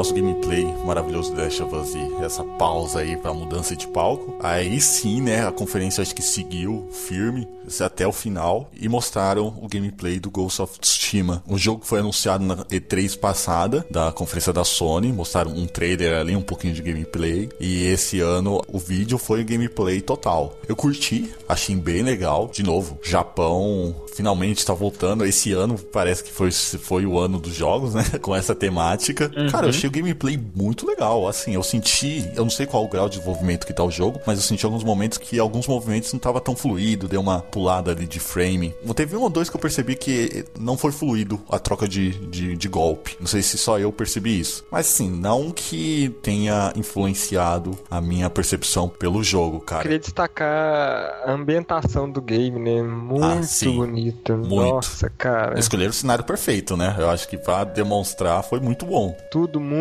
bem detalhado. Nossa, realmente, eu, eu vou ter que trabalhar muito pra conseguir comprar tudo que eu quero. Sinceramente. Eu já tenho um console pra jogar, eu já tenho uma lista enorme de jogos pra comprar. Ainda me aparecem umas gratas surpresas dessa. É um jogo de samurai, né? A gente pode classificar assim. Sim, sim, é um jogo de samurai. É algo que a gente não estamos costumando a ver nessa geração, né? Alguma coisa grande assim nesse estilo. É, eu tô com expectativas muito altas pelo jogo. O gameplay pareceu bem dinâmico. Eu vou confessar que eu não notei é, esse- essas falhas técnicas que o Gustavo mencionou, mas eu, eu fiquei impressionado com, com a qualidade do game. Eu também não notei as falhas técnicas que você citou, mas é interessante que a gente possa ver essas falhas técnicas, porque meio que reforça assim que, ó, isso aqui é um gameplay mesmo. Sim. Nada tipo Sim. mega preparado, mega, né? Combinado. A primeira impressão que eu tive é, isso aqui não é de PlayStation 4, nem a pau. Não acho que o PS4 vai ter poder para processar a movimentação da grama, daquela folhagem toda das árvores. Achei eu fiquei muito assustado com aquilo. Muito assustado mesmo. Parece uma coisa, assim, de outro mundo. Pelo menos por enquanto, né? Mas lindo, lindo, lindo demais. Lindo demais, assim. Eu já, quando anunciaram ano passado, eu já fiquei interessado. Principalmente por ser da Sucker, da Sucker Punch. Eu gosto muito da, da série Infamous que eles fizeram, né? Então todo o projeto deles eu já fico de olho. E agora, com esse gameplay, eu fiquei abismado. Me interessei ainda mais. E vamos ver aí co- como vai ficar. É- É interessante também que eles disseram que não é um, algo como Assassin's Creed. É, é diferente, né? Eu cheguei a ler algo sobre, assim, e eles disseram isso. E vamos ver, é um mundo aberto, vão ter diversos biomas, assim, disseram. Vamos ver como é que vai ficar esse jogo aí. Eu odiei aquele flautista que eles colocaram antes do Ah, trailer. cara, verdade. Odiei aquilo, cara. Meu Deus. Cara, assim, eu gosto muito da cultura japonesa, é, oriental, Sim. eu gosto muito da cultura oriental, mas eu não sei se é, é falta de conhecimento suficiente pra saber se aquilo não tava numa fluidez, assim, não tava numa harmonia boa pra mim, ou se o cara que não sabia tocar mesmo. Porque depois começou a música no, no jogo e tava muito legal a Sim, música. e tipo assim, eu acho que a, a plateia não tava nem conseguindo entender direito, porque tipo assim, ele parou de tocar e aí tipo, teve um intervalo de tempo até o pessoal aplaudir, porque acho que o pessoal não entendeu muito bem que tinha acabado ainda. Tava tão. A sensação assim de que não tava muito ritmado, talvez ele tava muito nervoso. Ele até deve ser um bom músico e tal, né? Mas ele devia estar muito nervoso, então talvez teria sido uma opção melhor colocar mesmo já o jogo direto. Com playback. Ou, sei lá, cara. É. O cara ficar Faz simulando. algum tipo de efeito visual lá e sei lá, alguma coisa assim. Às vezes a Sony quer inventar muito e aí chuta a nossa canela, né? Mas o que vocês falaram aí fechou bem. Sim, o jogo parece ser de boa qualidade, bem polido, né? Bem ritmado, assim, né? Você tem momentos de ação, tem momentos um pouco mais calmos onde, onde você vai pensar, né? Quem você vai atacar primeiro ou esperar um momento em que você possa atacar duas pessoas ao mesmo tempo, me lembrou um pouquinho de Tenchu. Eu não sei se eles vão trazer algumas influências de Tenchu pro jogo também, que é uma série aí que já morreu tem um tempo, infelizmente, né? Que é eu me diverti muito com esse jogo. Já tem uns 10 anos pra mais, eu acho. Ah, bem mais, E- bem mais. Na época de É, PS1, né? é, bem mais. Pois é. Depois começou um gameplay de um jogo que, por um momento, eu achei que era Quantum Break. Eu achei que Quantum Break tava chegando no, no PS4. No final apareceu o título, que é o Control, né? O novo jogo da Remedy. E dá, assim, pelo gameplay do que apareceu ali das cenas, dá pra perceber que era um jogo deles. Porque tava muito parecido com Quantum Break. Eles estão usando, Sim. acho que, o mesmo motor gráfico, né? Que o visual é bem parecido. E alguns elementos ali, uns movimentos, você percebe a semelhança com o jogo. Não deu muito detalhe, mas eu não duvido que seja algo no universo de Quantum Break. Eu não sei a- o, o quão relacionado a Microsoft está com a IP, mas foi, eu fiquei muito curioso com esse título. Cara, você falou uma frase interessante que foi a mesma coisa que eu senti assistindo a conferência. A hora que começou a dar aqueles efeitos de luzes ali, o cara me veio na cabeça na hora. É- É um jogo da Remedy. Tá muito parecido com Quantum Break. Realmente pode ser que haja seja alguma coisa no mesmo universo do jogo. Só que não deu pra entender muito bem qual que é a do jogo, né? Eles mostraram mais efeitos de iluminação e movimento, é, mas eu, eu fico ansioso. Vindo da Remedy, a gente pode esperar coisa boa. Sim, sim. Tá muito parecido com. o- Como é o mesmo motor gráfico, não sei o, o quão eles aproveitaram do Quantum Break, Ô, né? Gustavo, mas até os efeitos de movimentação, se você for Sim, pegar os trailers antigos do Quantum Break, é a mesma coisa. Sim, o gameplay, uma hora que ela tava correndo e atirando assim, cara, era Quantum Break total. A sensação é que eles pegaram e falaram, ó, troca esse personagem aqui, vamos trocar esse cenário e vamos lançar pra Playstation também.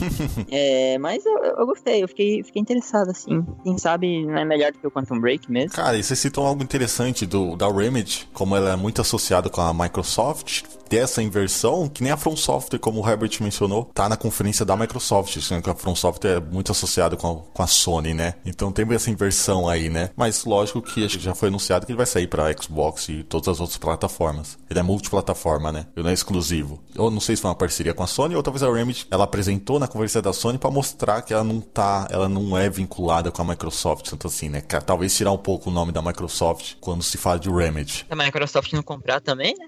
Eu deveria ter comprado já também, né? A outra que eu achava que fazia parte da família da família Xbox.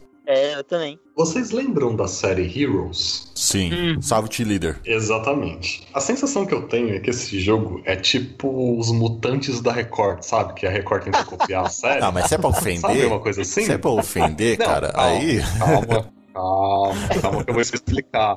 Calma que eu vou explicar. Esse jogo parece que é o Quantum Break sem o orçamento de grandes atores, de grandes atrizes, né? Tipo, é como se fosse a versão brasileira do negócio, sabe? Então parece que é o Quantum Break, mas não vai ter aqueles atores lá, não vai ter aquela proposta lá. Então, sim, não tô desmerecendo o jogo porque a gente não sabe muito dele. Mas é tipo assim, a comparação mais próxima que eu encontrei para mostrar que é tipo uma versão do mesmo jogo. Claro, eu não sei se vai ter personalidades famosas, né? Mas pelo menos por enquanto eles não mostraram nada, né? Então talvez eles possam ter deixado de lado, porque não deve ser nada barato, né? Trazer o Mindinho e o outro lá, que eu esqueci o nome, para fazer Quantum Break. Tipo, não vai ser muito barato trazer eles para fazer, ou qualquer outro ator famoso para fazer o Control. É, não, não quero ofender o jogo, né, de forma alguma. Essa só foi a, a comparação mais próxima para mostrar, assim, tipo, não vão pagar pro Mindinho e o outro ator lá que eu não lembro o nome vir fazer esse jogo. Tipo, se tivesse um grande nome de um, de um ator, né, de uma estrela de Hollywood, sei lá,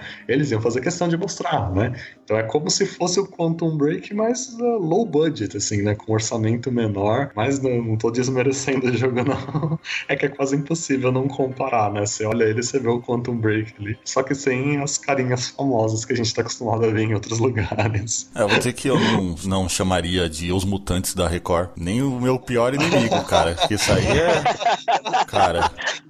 Isso aí é uma ofensa muito brava, cara. Coitado da Remedy. Ah, me. Sir! I've got this! Officer, you need help? What, what are you doing? Get off! No! Get off of me! Jesus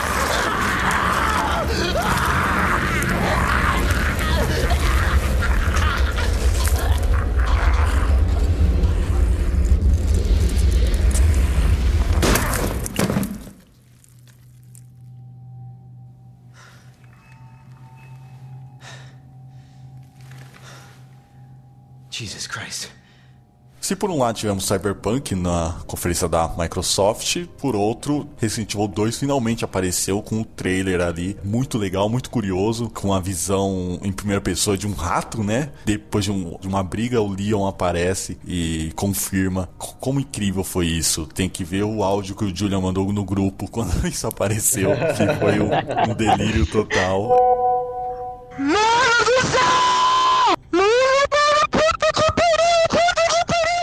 só ele, né? Provavelmente todo mundo ficou maluco com aquilo, cara. E é interessante pensar que a Capcom anunciou dois jogos aguardadíssimos em duas conferências diferentes. Resident Evil 2 na Sony e Devil May Cry na, na Microsoft, né? Pra provar. Ela fez isso no começo da geração também, né? Pra provar que não tem favoritos entre a empresa, né? Ela anunciou ali os dois, só pra mostrar que ela tá nas duas plataformas. Vocês podem dizer que eu não tive infância, porque muitos jogos clássicos eu não joguei quando era pequeno. E Resident Evil 2 é um deles. Mas eu, eu gosto muito dessa, dessa onda de remakes que tem aparecido recentemente, como o do Shadow of the Colossus, né? E agora, esse do Resident Evil 2 é uma oportunidade de jogar uma, uma versão revisada, né? De jogos que fizeram parte da infância de tantas pessoas. Do que eu vi do, do Resident 2 aí, eu fiquei é, muito impressionado, assim. É muito bonito, é muito interessante. É bem legal que eles estão usando a mesma engine do Resident Evil 7, né? Mas eles meio que respeitaram um pouco a questão da câmera antiga, né? Não é a mesma câmera que era antigamente, mas não chega a ser uma, uma mudança brusca como uma câmera em primeira pessoa, né? Sim. Então, fiquei, fiquei muito interessado. Já coloquei na minha wishlist ali, só esperando lançar. Eu acho que, assim, a câmera em cima dos ombros, como a trilogia Resident Evil 4, 5, 6, eu acho que foi tomada porque na época que era pedido o remake foi, foi nessa época que os jogos estavam no auge, né? Esses jogos que a Capcom tava, tava produzindo, né? Resident Evil, Resident Evil representava. Mas, assim, eu era o do time que era esse, esse tipo de jogabilidade que eu queria. Câmera terceira pessoa, que nem Resident Evil 4, que eu, que eu adorei. Em primeira pessoa, talvez eu acho que, pra mim, em especial, não chamaria muita atenção, porque a gente tá revisitando Raycon City. Em primeira pessoa, não sei se combinaria muito. E no, no, e no estilo clássico, no estilo tanque, pra essa geração, talvez também não, não, não combinasse tanto, salvo Resident Evil 1 Remake, mas ele foi lançado pra GameCube e, e teve um, um remaster depois, né? Mas acho que o remake do Resident Evil 2 tá do jeito perfeito, cara. Pra mim, que eu sou fã, joguei muito, tá do jeito que eu queria, que eu sempre imaginei. Mas tem a galera que tá, realmente tá, tá reclamando, dos dois lados. Queria em primeira pessoa e queria no, no jeito clássico. Eu acho que a Capcom talvez tenha colocado, apostou no seguro. É interessante a gente comentar que às vezes a gente reclama, puxa, por que, que não tá igual? Mas é que os tempos eram outros, então às vezes as mecânicas estão datadas. E se você trouxer as mecânicas do mesmo jeito que elas eram na época, as pessoas vão reclamar, vão sentir que é um, um jogo meio lento, meio ruim de se jogar, porque era, era completamente diferente, a, a tecnologia evoluiu muito. Justamente, se fosse um remaster ainda, tudo bem, porque faltaria revendo mesmo graficamente, né?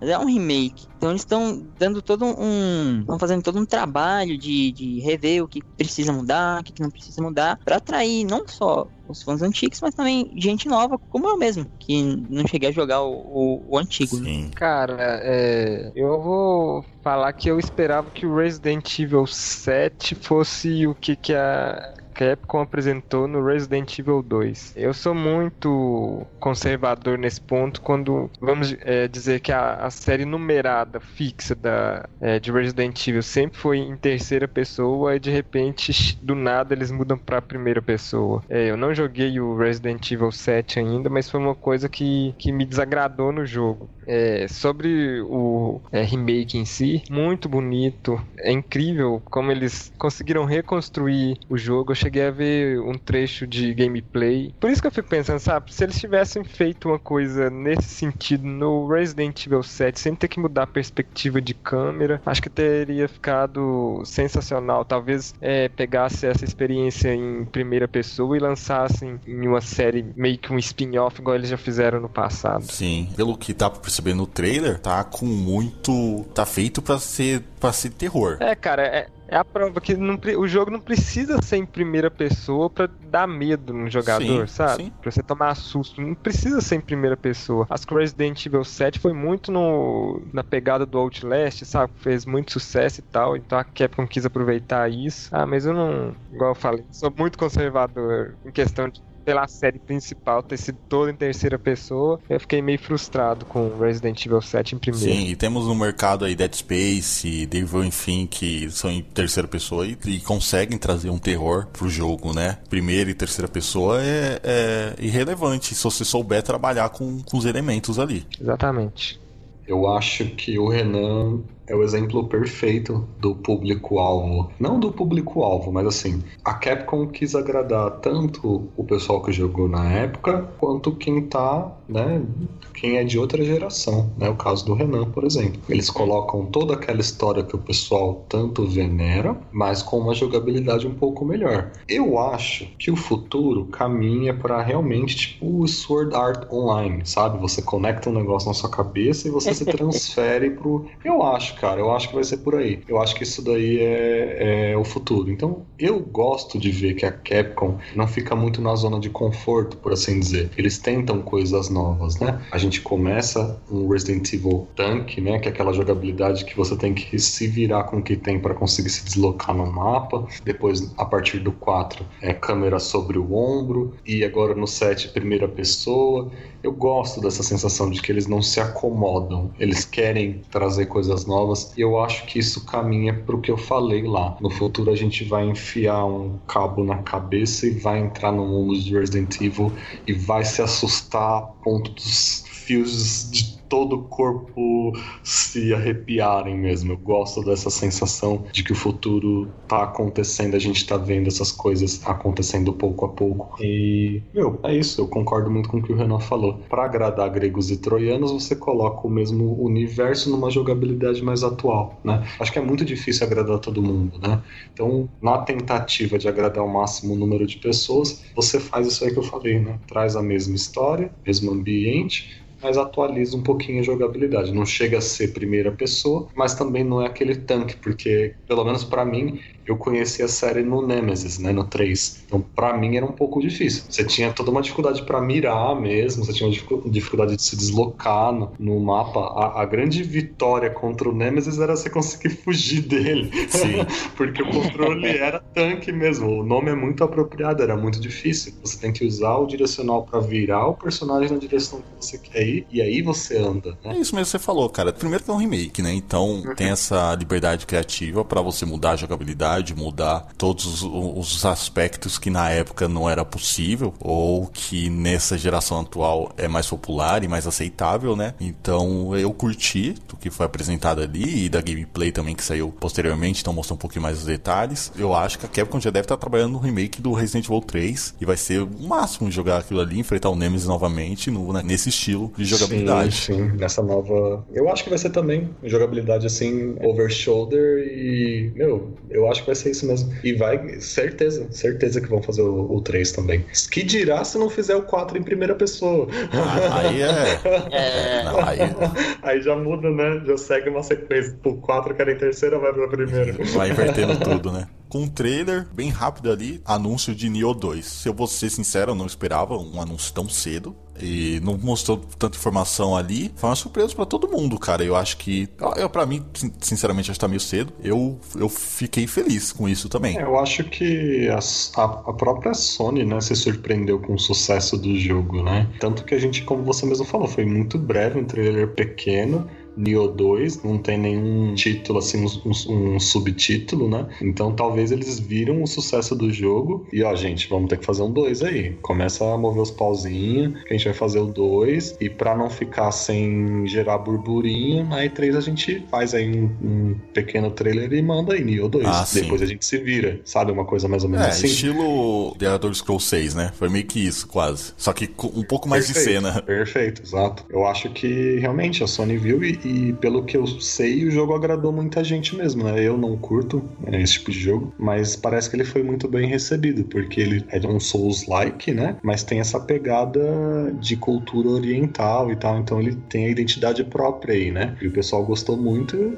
Era praticamente é, previsível em algum momento aparecer alguma coisa dele mesmo. Mas eu concordo com você, talvez não tão cedo, né? Por isso, por isso mesmo que eles mostraram tão pouca coisa e aguardem aí ano que vem, talvez tenha mais, sei lá, mais ou menos essa, essa sensação que fica, né? Sim, sim. É, tipo assim, eles anunciaram, né? Sem dar muitos detalhes. Acho que aquilo que a Nintendo fez ano passado com o Metroid Prime 4 tá rendendo na E3. Ah, né? é. Exato. Sim. Uhum. É, também acho que é pouco cedo.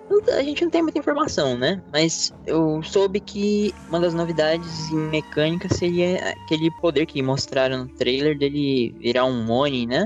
Um, ser bestial, assim, né? Eu acho que vai ser, vai ser interessante ver, ver isso em Nioh, né? Com aquela dificuldade toda, você tem um, um poder, assim, quem sabe um pouco overpower, né? Sim. Vamos ver como vai funcionar aí. Acho que é só um. um- eles só jogaram no ar também.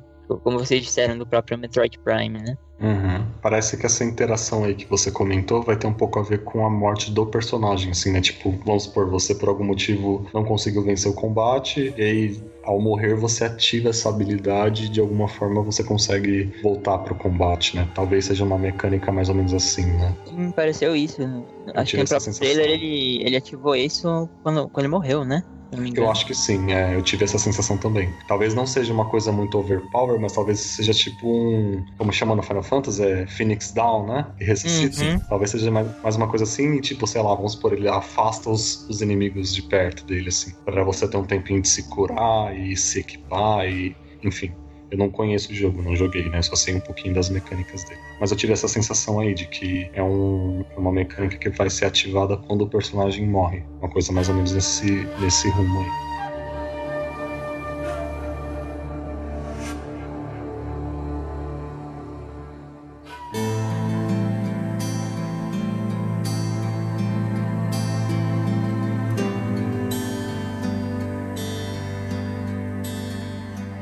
Jogo que quanto mais eu vejo, menos eu entendo o que tá acontecendo. Deu as caras de novo, né? Que é o, o Death Stranding, que acho que tão difícil quanto entender do que, que esse jogo se trata é pronunciar a palavra, né? Death, Death essa, esse TH aí maldito. e, cara, cheio de gente famosa, hein? Sim. Esse jogo vai ficar caro, hein? Cara, eu não sei. Assim, eu fui muito garoto em pensar que o gameplay explicaria alguma coisa, como seria o, o jogo pra mim. Eu subestimei o Kojima, cara. Eu acho que ah, a gente vai pegar o que, que ele tá fazendo, não, não consegue, cara, não consegue. Ele deve ter tomado pinga do interior com groselha. O, o, o Felipe, o Felipe Costa sabe exatamente o que eu estou dizendo. Mas, cara, o que, que foi aquilo, assim? Viu algumas cenas de gameplay e tal. Achei o jogo, assim, no gameplay achei ele muito bonito, mas eu não tô entendendo nada. Alguém entendeu alguma coisa? Alguém pode explicar?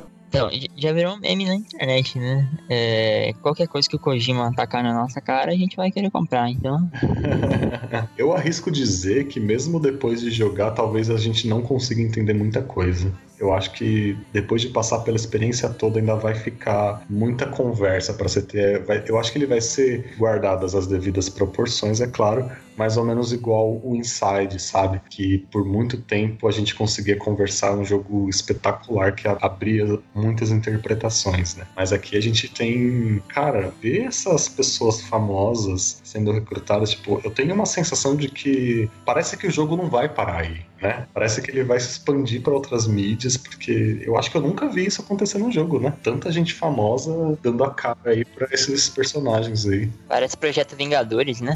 Parece Sim. Projeto Vingadores. Melhor exemplo possível. Ah, cara, eu tô que nem vocês. Quanto mais eu vejo do jogo, menos eu entendo. Vou falar que eu fiquei bem mais curioso, assim. Prendeu minha curiosidade. Ainda não sei o que achar do jogo. Mas eu tô muito curioso, cara. Tô muito, eu quero muito saber como vai seguir isso aí. Quando vai ser lançado, já saiu. Não saiu, não saiu data, né? Nem Não, previsão, nem nada. não. Cara, Kojima. Kojima. Kojima Kojima. tá no ritmo dele lá, vai entregar em 2030 já. Ah, sim. PS6, Não acho impossível, não, viu? Pois com certeza. Eu acho legal eles jogarem essas migalhinhas todo ano pra gente, porque um dos propósitos da feira é gerar a expectativa, né? Então, ele não pode. Tipo, ninguém pode dizer que não mostraram nada do jogo. Só que ele conseguiu encontrar uma forma de mostrar muita coisa, porque o gameplay é relativamente longo, mas mesmo assim sem explicar nada. É, a E3 é um evento pra gerar expectativa mesmo, né? E, e ele consegue, mesmo mostrando muita coisa, não foi um gameplay relativamente extenso, mas a gente fica sem entender nada do mesmo jeito, né? Então eu tenho uma sensação assim de que o Kojima atingiu um nível de mentalidade assim já meio sobre-humano, sabe? Então ele já tá meio na loucura assim, ele tá fazendo umas coisas que talvez nem ele mesmo consiga explicar, né? Diz aí, eu já li na internet uma vez, tem o pessoal mais hardcore aí, que fã mesmo de, de Metal Gear, que às vezes faz umas perguntas pra ele que ele mesmo fica embananado pra responder, porque ele criou um universo tão cheio de maluquices, né? Realmente, complexo. Quero botar aqui um, um pouquinho de polêmica. Tá, tá, tá. A gente sabe que é o Kojima, né? Então, expectativa no Conhece telhado. a fama dele, né? Exatamente. Mas aquele trecho de gameplay me deixou meio preocupado. Pareceu um Walking Simulator, assim, sabe? Ah, sim, é. Você não é o primeiro a dizer isso. Sim, sim. É, então, tipo, aquele. Eu acho que aquele momento ali a, a curva de empolgação deu uma caída, assim. hum. Aí depois, quando voltou de novo pro Norman Reedus, aí subiu de novo. Mas aí, Hum. não sei, eu fiquei preocupado, sabe? Eu sei que é o Kojima, mas seria é é um exemplo de que se não fosse o Kojima, provavelmente o pessoal já estaria xingando o jogo. Concordo, Sim. com certeza. É, E, e- e- outra, é, nesse todo esse mistério e tal, e às vezes o Kojima nem sabia o que tá fazendo direito. Eu não duvido não que o, o, o Norman, se bobear, acho que nem ele sabe o que tá acontecendo ali, cara. Ele sabe é isso que o Kojima pediu. Onde é que eu tô? Será que eu tô em É, é Alagoinha? isso aí mesmo. e novamente o Spider-Man encerra a conferência da Sony com gameplay. Muito legal, muito dinâmico. A presença ali de. é, Acho que quase todos os, os membros do sexto. se- Como que é? Sexto. Sexteto, sexteto. Sexteto sinistro, isso, sexteto. É o um sexteto. É um, é um trava-língua. Isso, sexteto sinistro, né? É, quase todos são. é, quem que tá faltando ali, Renan? Você, você sabe? Doente Verde, ele faz parte do sexteto? O Duende eu não lembro. Precisava dar uma confirmada. Mas eu, eu sei que o Venom não, não apareceu ali. Talvez ele tenha aparecido no final, né? Sim. Mas legal, apareceu o Abutre, apareceu o Rino, apareceu o Escorpião, o Eletro. Cara, muito legal aquele gameplay. Várias cenas cinemáticas ali, né, cara, de. É de... QTE, né?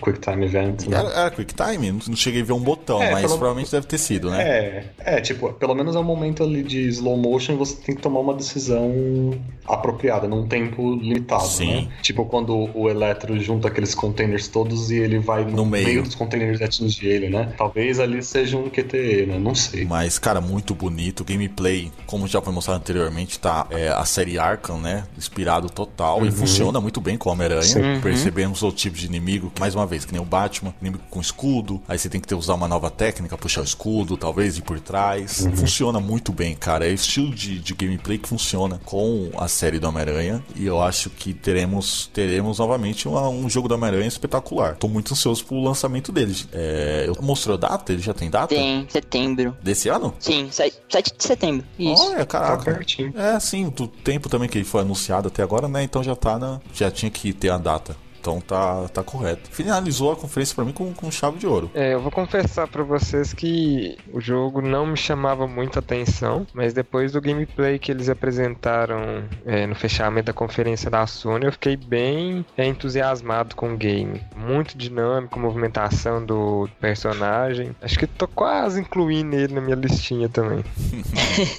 Legal o, o Herbert ter falado aí da, da movimentação dinâmica. É uma coisa que eu percebi que desde o primeiro Amazing Spider-Man, né? Que foi baseado naquele filme novo, que tem bastante é, essa preocupação com a movimentação. É- ela se tornou bastante dinâmica, bastante fluida, né? Eles prepararam várias mecânicas para deixar ela bastante fluida. E a Insomniac tentou trazer isso e aprimorar ainda mais nesse, nesse novo jogo. Eu acho muito legal isso. Mas, pra mim, nem tudo são flores, assim. Gostei da movimentação, como eu disse, né? A, a escala também da cidade é muito grande, muito grande mesmo. Mas eu tô preocupado um pouquinho com, com o combate, que eu não, particularmente, eu não senti muita diferença do que a gente já viu anteriormente, sabe? Uhum. E em questão das atividades extras, é isso, tá, isso que tá me preocupando. Não adianta você ter um mundo gigantesco, mas ter umas atividades repetitivas, assim, tipo, ah, bata naqueles caras, ah, resgate aquela, aquela pessoa, ah, entregue pizzas. Uhum. Sim. Ah, essa é uma boa side quest. Eu curti. resgate o balão da criancinha. Tire fotos, como Sim. Peter Parker. Sim, sim, sim. E Exato. acho que tá faltando, eu acho que tá faltando alguma uma side quests mais robustas, sabe? Por exemplo, na série Arkham, você tinha é, muitas side quests quase com uma história própria, né? No, no próprio Arkham City tinha tinha uma side quest que aparecia o Chapeleiro, eu esqueci o nome dele. Era Chapeleiro. Chapeleiro não sei Louco. se era Chapeleiro Louco, né? Isso. E era uma, era uma quest simples, mas tinha bastante peso narrativo. E eu sinto muita falta disso nos jogos do Homem-Aranha. E aí é, é isso que me preocupa. Eu tô torcendo pra que a Sony consiga trazer isso pra esse jogo novo. Mas no, no geral, assim, eu, eu fiquei com vontade de experimentar, assim. Só acho que não no lançamento, pelo preço e tudo mais. Mas fiquei com vontade de experimentar, assim. É, no ano passado eu brinquei que ele era o Sunset Overdrive da Sony, né? Principalmente por também ser feito pela mesma empresa. Mas nesse gameplay aí deu pra ver que ele realmente, como vocês falaram, tem uma pegada mais Arkham. Ele tem um foco assim num combate mais corpo a corpo e aproveitar a agilidade dele pra é, emboscar o inimigo, né?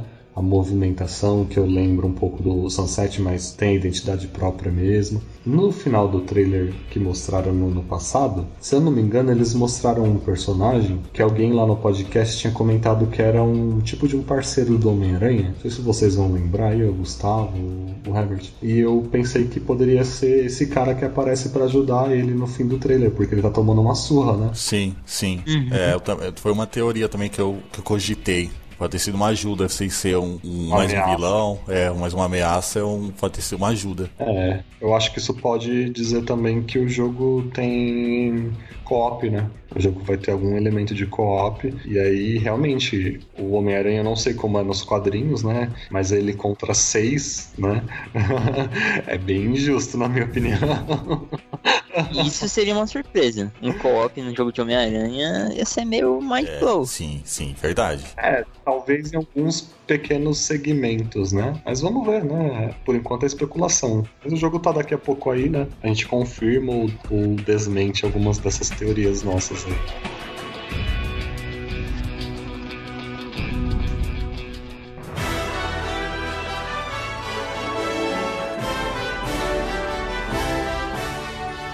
Finalizando as conferências da E3, tivemos a Nintendo Direct desse ano, né? E eu fiquei meio desapontado porque eu achei que ia aparecer alguma coisa do Metroid 4, do Bayonetta 3, não apareceu. E a conferência toda foi, mais da metade da conferência foi do Super Smash Bros. Ultimate, né? Eles apresentando os personagens, as novidades, tudo. Tivemos alguns, alguns trailerzinhos antes alguns jogos, tipo Overcooked 2, que é um dos destaques para mim. Eu curto muito o primeiro, mas assim, o Super Smash Bros. é foi o, o destaque da Nintendo esse ano. Ele vai lançar agora em dezembro, não é isso, Caio? É, ele tá programado para 7 de dezembro. E realmente, Isso. como você falou, eles deram uma compactada, né? Tipo, nas minhas notas aqui tem mais de 10 linhas só dos jogos que eles mostraram assim, tipo, um atrás do outro, num trailer. Acho que só pra limar tempo mesmo, pra eles conseguirem falar o máximo possível do, do Smash Bros. Acho que foi, foi até que certo, porque ele é um, um grande jogo, o público. Eu acompanhei algumas lives algumas pessoas que, que gostam da, da Nintendo e do estilo do jogo, e eles estavam malucos com tantos personagens que foi anunciado, com as novidades e tudo mais. Eu acho. É, é um jogo bem divertido, principalmente em galera, tudo, bem bacana. Só na minha opinião ficou parecendo tipo o que a Nintendo tem pra esse ano é o Super Smash Bros. Não foi que nem ano passado que apresentou o Odyssey e mostrou essas outras novidades. Por isso que esse ano pra mim foi meio, meio fraco assim. Eu queria mais novidade, eu queria essas coisas do, como eu falei, do Bayonetta 3 e do Metroid 4, um gameplay ou um, um trailer a mais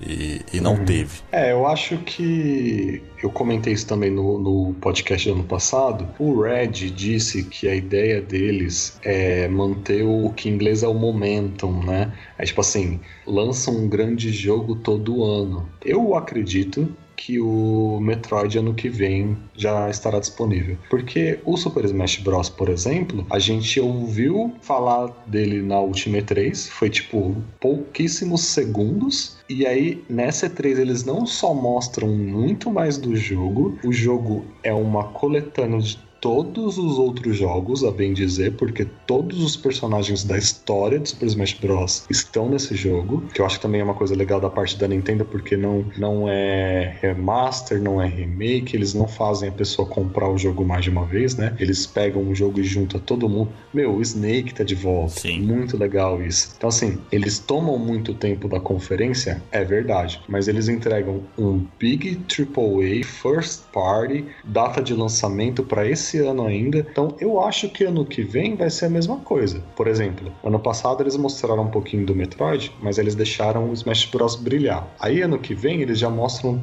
mais ou menos a mesma coisa que eles mostraram no Smash Bros. E já deu uma data de lançamento pro mesmo ano, entendeu? Eu acho que eles vão fazer mais ou menos isso todo ano. Um, um grande título todo ano. Pra eles manterem o que eu falei, esse momentum, né? Esse Tipo, dando motivos para as pessoas comprarem o Switch se elas ainda não tiverem, né? Porque o Smash Bros, pelo menos para mim, é vendedor de console, tanto quanto o Odyssey e o novo Zelda. Eu não achei ruim que a conferência teve boa parte, ou até a maioria aí da parte eu não cheguei a ver quanto tempo tomou, mas para falar do Smash Bros, eu fiquei muito, muito feliz porque eu tenho boas memórias desse jogo. Sim, e eu, eu, fiquei aguardando por causa dessa pequena parceria entre a Microsoft, porque parece que vai sair no Switch, vai ter crossplay O com, Xbox, com o Xbox, o outro que é Battle Royale lá, o Fortnite. Fortnite. O Fortnite também vai, vai entrar pro Sim. Switch também, vai ter Já- esse crossplay. já tem, né? Já tem, já tá É, disponível? o Paladin está também. O Paladin já tá. Ah, ambos aí, Uhum. Rocket League, que tem coisinhas do, do Halo e, e essas, essas brincadeiras aí. E eu, Sim, eu sim. fiquei na esperança de Minecraft. o Minecraft, que também já tem. Então, no Smash Bros. eu esperei que ia aparecer o Banjo-Kazooie como personagem também, né? É, não apareceu, infelizmente. Talvez alguma DLC futura, sei lá. Mas por causa dessa parceria, né? Eu fiquei na esperança de aparecer. Mas enfim, o, o tanto de personagem que tem e tal, Aham. não me desagradou. Impossível desagradar, né? Com o tanto de personagem que apareceu ali. não é possível que não tenha um, né? Que a gente não se sim, sim. identifique. O Banjo-Kazooie era, um, era um rumor também entre a galera, né? É, talvez, talvez mais na frente. Talvez Aham. uma DLC. Eu acho que entre as, entre as IPs da Microsoft, essa é a que menos. Como que eu posso dizer? Faz barulho, né? Porque, tipo, você colocar o Master Chief Sim. ou o Marcus Phoenix, daí não- já não, não, não tem nem muito a ver com o jogo, né? E também é uma big propriedade da Microsoft, né? Eu acho que eles não iam é, abrir tanto a mão assim, né? Não ia fazer uma parceria nesse nível, né? Porque o Mario nunca vai aparecer num jogo da Microsoft. Se a Microsoft fizer o Smash Bros deles, o Mario nunca vai aparecer, eu tenho certeza. Mas, né, do outro lado, eu não sei até onde a Microsoft abriria a mão para permitir propriedade propriedades intelectuais deles participando de jogos da Nintendo. Sim. Acho que a Nintendo tá acertando bastante com o Switch, assim. Tinha muita reclamação do catálogo muito exclusivo do, do Wii U, né? E do Wii também. E agora no Switch a gente tá vendo uns jogos super hardcore, assim, é, third party, tipo o próprio Fortnite, o, o Paladins, né? O Switch é um, é um console muito. tá tendo muito apelo, assim. Até pra quem não, não, talvez não curtisse tanto a Nintendo, né? Já, é- já chega a ser uma opção, porque além de ser. de estar tendo esses títulos todos, Skyrim, Paladins e o Fortnite, tem a questão dele ser portátil, né? Então é, é aquele, aquele sonho que a gente sempre teve, né? De, de ter uns jogos super complexos na palma da mão. Sim. E apesar de eu não, não achar a política da Nintendo muito boa, dessa vez, com o Switch, eu acho que eles estão saindo muito bem, assim. Trazendo ótimos jogos e com um hardware que traz muito apelo, né, aos jogadores. Então, é, tá indo muito bem. Acho muito legal o que eles estão fazendo. Esse comentário do, do Renan é, representa muito bem, né, como a Nintendo se comporta. Meu, a Nintendo é uma empresa centenária, né? Ela é uma empresa de entretenimento. A gente vê que ela fazia cartinhas lá tal há décadas e hoje faz videogame. É, é muito legal ver como ela se reinventa exatamente para conseguir se manter no mercado, né? O Wii U a gente pode considerar um fracasso, né? E aí eles já, não, gente, a gente deu uma tropeçada aqui, vamos levantar, vamos fazer e acontecer. E realmente o Wii U tá sendo um sucesso. Não é à toa que ano passado é, dois grandes títulos aí, né, é, concorreram a melhores do ano, né? E um título da Nintendo acabou ganhando. Então eu acho que realmente eles estão pensando mais concentrados, estão percebendo que eles precisam expandir mesmo, abrir um pouco mais a mão e receber é, jogos um pouco não tão family friendly, né? Tipo Doom, tipo Dark Souls, são jogos mais brutais, mas é o que o povo quer jogar. E se eles querem fazer dinheiro, tem que vender, né? Então, aos pouquinhos a gente tá vendo que a Nintendo tá abrindo um pouquinho espaço aí pra conseguir se manter viva, né? Tá se reinventando pra se manter viva. Nisso que o Kai tava falando, é interessante ver como que os jogos independentes estão tendo uma força no Switch, né? É, eu já vi mais de um desenvolvedor falando que o jogo dele vendeu é, muito mais no, no Nintendo Switch do que a soma de PC, Xbox One e PlayStation 4. Ô, louco. Sim. Se eu não me engano, o Dandara vendeu mais no Switch do que no- na- nessas plataformas. Que massa. Sim, e daí jogos brasileiros, né? Eu acho que no Heroes Here vai entrar também no Switch. Ah, que o legal. Horizon Chase tá em, em caminho também para ser lançado. É, essa oportunidade está sendo bem bacana. O Esquadrão 51, que a gente viu na BGS, jogo muito legal de navinha brasileiro, tá indo pro Switch também. Acho que foi a primeira plataforma que, que aceitou eles, fora a- o PC, né? Cara, é, tá sendo bem, bem bacana mesmo. Acho que ela tá ampliando muito esse espaço para outras produtoras aí. A Falta Nintendo eles- mandou muito bem, nossa. Acho que o Switch era o, o que, que o Wii U era pra ter sido no- na Sim, época. agora é só esperar baixar o preço, né? Por favor. Sim. É.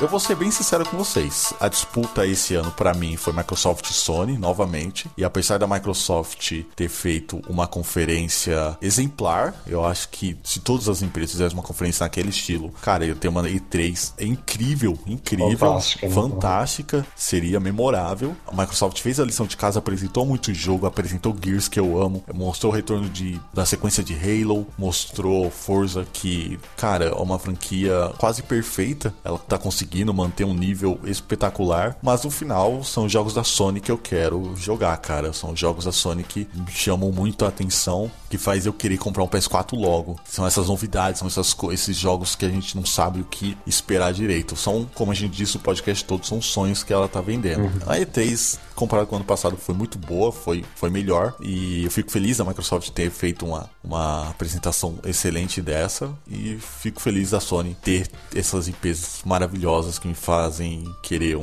um- um console novo toda vez que eu vejo, cara. Eu gostei do evento como um todo. Eu tenho a sensação de de que eu vi um pouco mais do mesmo, porque em estrutura algumas das empresas simplesmente fizeram a mesma coisa do que no outro ano, só com jogos novos, mas foi um evento tranquilo de acompanhar. Eu acho que valeu a pena e eu considero um empate técnico entre a Microsoft e a Sony, porque realmente a Microsoft fez uma apresentação impecável, não teve problema, tudo aconteceu como deveria acontecer, na hora que deveria acontecer, o pessoal subiu no palco, não teve problema nenhum. E infelizmente na Sony a gente já viu algumas coisinhas que incomodaram um pouco, né? Transição de palco, aí o cara vai tocar flauta lá, não sei se ele se embananou, o que, que aconteceu. Mas a Sony tem os jogos que eu quero. Então eu gostaria que a conferência da Sony fosse a da Microsoft, com os jogos da Sony. Tipo, podia as duas fazer uma conferência só. a Sony, eu vou, eu vou te mostrar como faz conferência aqui, só que aí você traz os seus jogos. Sim. Então, para mim, foi um empate técnico. Porque o Gears, o Halo, por exemplo, não são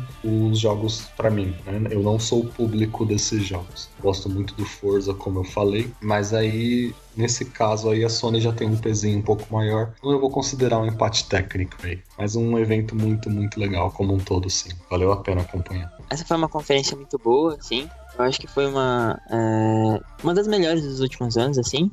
Não, a melhor, mas uma das melhores. A gente teve diversas surpresas entre jogos, entre participações de desenvolvedoras em conferências que a gente nunca esperava, como a Remedy na Sony ou a From Software na Microsoft. E eu concordo com o Caio, acho que foi um empate técnico aí entre a Sony e a Microsoft porque em questão de conferência em si, a Microsoft foi a que mais acertou. Mas os jogos da Sony ainda têm mais apelo, assim. Particularmente, eu acho que é, são jogos mais bem ajustadinhos, assim, com mais com mais apelo, a, apelo ao público, né? E principalmente pela questão de que eu também não sou público de, algum, de alguns jogos da Microsoft como o próprio Halo ou uh, o Gears mesmo. Então, exatamente o que o Caio disse. Acho que se a gente fizesse, se fizesse a conferência já. é, não, aí, te, aí, teríamos a melhor conferência de todos os tempos, cara. Seria isso, quase. Exatamente.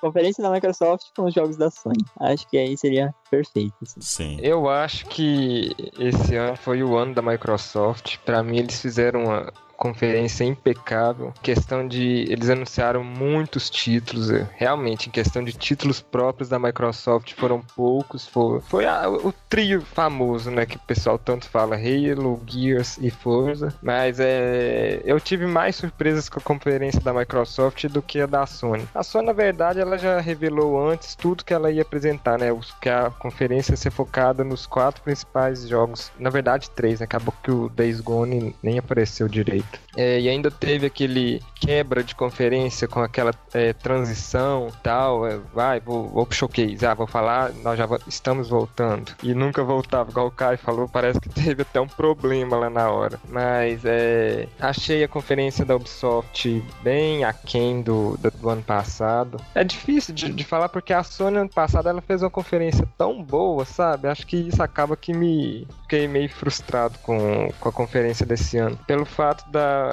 da, Microsoft ter apresentado tudo dentro do script deles, eu considero a conferência da Microsoft a melhor é, da E3 de 2018. Sim, sim. Digo mais, a Microsoft aprendeu com os erros do ano passado, dos outros anos, e agora com essa promessa de novos estúdios, talvez o ano que vem, para mim, em especial, ela consiga é, vencer essa, esse quesito de os jogos que eu mais quero jogar, que foi o, no caso com os jogos da Sony, né? Que eles são novidades, são jogos IP nova ou gêneros diferentes. Com esses estúdios que ela adquiriu, talvez eles apresentem algum teaser, alguma, até alguma gameplay de alguma coisa exclusiva, né? Ela tem tudo aí pra, pra arrebentar no ano que vem, cara, do jeito que arrebentou esse ano. Pra mim, houve uma inversão. Do mesmo jeito que eu achei a conferência da Microsoft do ano passado frustrante, eu achei a, a da Sony esse ano abaixo da, das expectativas que eu criei. É, depois de 2016, toda, toda vez que tem 3, minha expectativa lá, a Sony tá lá em cima, cara. Eu sempre fico esperando uma conferência igual a de 2016. E Sim. não tá acontecendo isso. É difícil repetir a dose. Então é isso. Esse foi nosso longo bate-papo sobre a E3 2018. Muita coisa a gente deixou para de lado, mas realmente, cara, tinha que ser um podcast para cada conferência quase. Esse ano foi muito bom, muita novidade, muito jogo que a gente tá babando pra, pra aparecer logo. Espero que o ano que vem consiga, cara, é, consiga bater esse. Eu espero realmente. Caio, dá um alô final aí pra, pra galera. Ô, pessoal, foi um prazer estar aqui com vocês, falando desse evento que todo mundo espera. É, Joystickers, obrigado por ficar com a gente até aqui. Comentem aí o que vocês acharam, se vocês concordam, discordam das nossas opiniões. A gente quer muito interagir com vocês. E é isso, agora é começar a contar os dias pro ano que vem, né? A gente já quer a próxima E3 aí, que já tá no forno. Sim, sim, sim. Herbert? Eu queria agradecer todo mundo que escutou o nosso podcast, é, agradecer vocês pelo convite mais uma vez, poder compartilhar opiniões e, igual o Kai falou, já fico com expectativas para as próximas conferências é, da E3. Tipo assim, já estamos engolindo a Gamescom, né? Porque a feira tem caído tanto de, em questão de anúncios, então acaba que forte, forte mesmo é só a E3. Sim, sim, é. Eu espero que esses vazamentos e ou anúncios que rolaram antes, né, não ocorram tanto, que temos, mais novidades. Seria, seria legal Assassin's Creed, mesmo sabendo que teríamos um novo, aparecer na conferência da Microsoft, fez ter sido anunciado antes. O Rage, mesma coisa. Então, esse tipo de, de surpresa é muito bom pra E3, cara. Poderia, se a E3 tivesse mais isso, cara, seria épica. Queria agradecer a todo mundo que tá ouvindo aí. Comentem aí o que vocês acham, o que vocês acharam de cada um dos jogos, de cada uma das conferências, das nossas opiniões também, das nossas brincadeiras, de quais jogos vão fazer vocês queimarem dinheiro aí. E agradecer a vocês também pelo convite de- estar aqui comentando. É a minha primeira vez comentando o E3 aqui no, no JT. E. É. Olha aí, aqui. viu? Não é pra qualquer um. E foi um prazer imenso, assim. Essa maratona aqui que a gente fez pra comentar tudo foi muito bom. Muito obrigado. Galera, muito obrigado por acompanhar até aqui. Se você foi guerreiro, conseguir acompanhar a gente até aqui, né? Você tem um lugar especial guardado aqui, cara, no nosso coração. E continua acompanhando o JT. A gente tá no Facebook, a gente tá no Alvanista, a gente tá no Twitter, a gente tá no Instagram, o nosso site oficial, www.joystickterrível.com.br. Continua acompanhando a gente, sugestões de temas, comente a melhor conferência, os melhores jogos. Vamos debater aí que isso que a gente gosta. É isso aí, galera. Muito obrigado mesmo e até a próxima. Valeu. Falou, pessoal. Falou, galera. Tchau, Valeu. tchau, galera. Obrigadão. Valeu. Boa Falou, noite. aí. galera.